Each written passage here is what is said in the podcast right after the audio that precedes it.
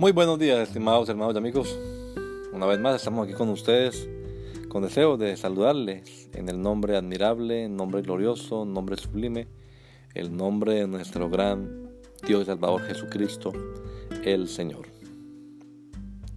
Esto es Sembrando con fe y esperanza. Bienvenidos.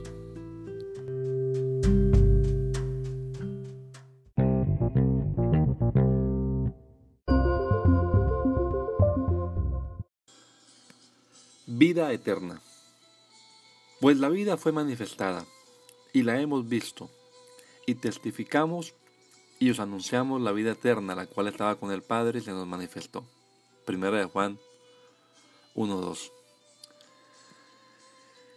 Jesús apareció en este mundo para traernos la vida. En la primera carta de Juan no leemos un saludo como en las demás cartas, ni siquiera como en la segunda y tercera carta suya sino que podemos observar muchas similitudes estilísticas y temáticas con el prólogo del Evangelio de Juan. A través de una serie de verbos sensoriales, oído, visto, contemplado, palparon, esta introducción a la carta subraya la naturaleza tangible del encuentro del escritor con la palabra de vida.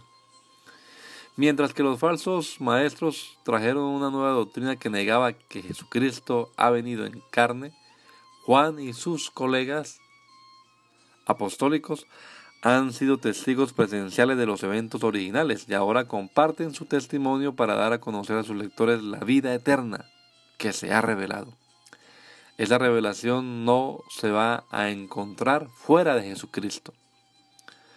Si tenemos a Jesús en nuestro corazón, tenemos la vida. Dios le bendiga. Que el Señor Jesucristo nos regale a todos un hermoso día hoy. Gracia y paz.